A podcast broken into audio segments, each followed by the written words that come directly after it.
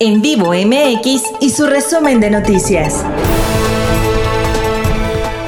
Amigos de En Vivo MX, ¿cómo están? Yo soy Guillermo Castillo y les traigo las 5 para este lunes. En vivo MX.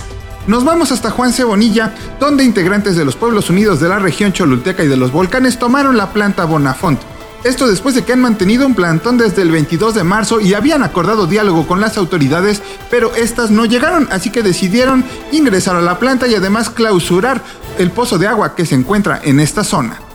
En vivo MX. Pasamos a Puebla Capital, donde guachigaceros agredieron a elementos de la Policía Estatal en la Junta Auxiliar de Santa María Xonacatepec. En esta comunidad, los guachigaceros golpearon a los policías cuando pretendían detenerlos. En vivo MX.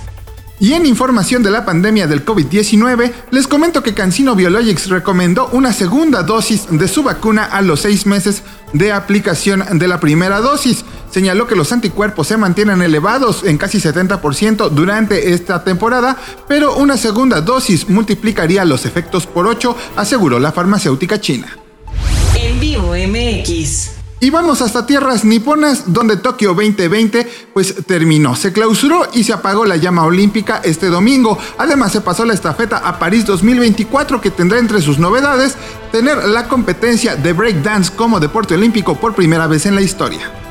En vivo MX. Y en información de la farándula te comento que el conductor de Ventaneando, Pedro Sola, dio positivo a COVID-19. Fue el jueves pasado cuando, de acuerdo con Alex Caffey, le fue practicada la prueba PCR ya que presentaba cansancio y fatiga y después de haber obtenido el resultado positivo fue enviado a su vivienda para continuar con su recuperación. En vivo MX. ¿Y por qué venimos del fin de semana? Tengo algo más para ti. La vedette Lin May anunció estar embarazada a los 68 años de edad.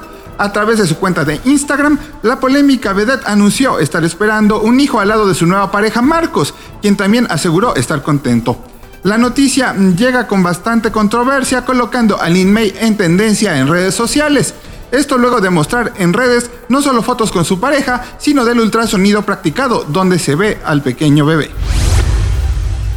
Amigos, así llegamos al final de nuestro resumen. Recuerden que pueden seguirnos en todas nuestras redes sociales como en vivo MX y también entrar a nuestro portal a través de www.en-vivo.mx. Hasta la próxima.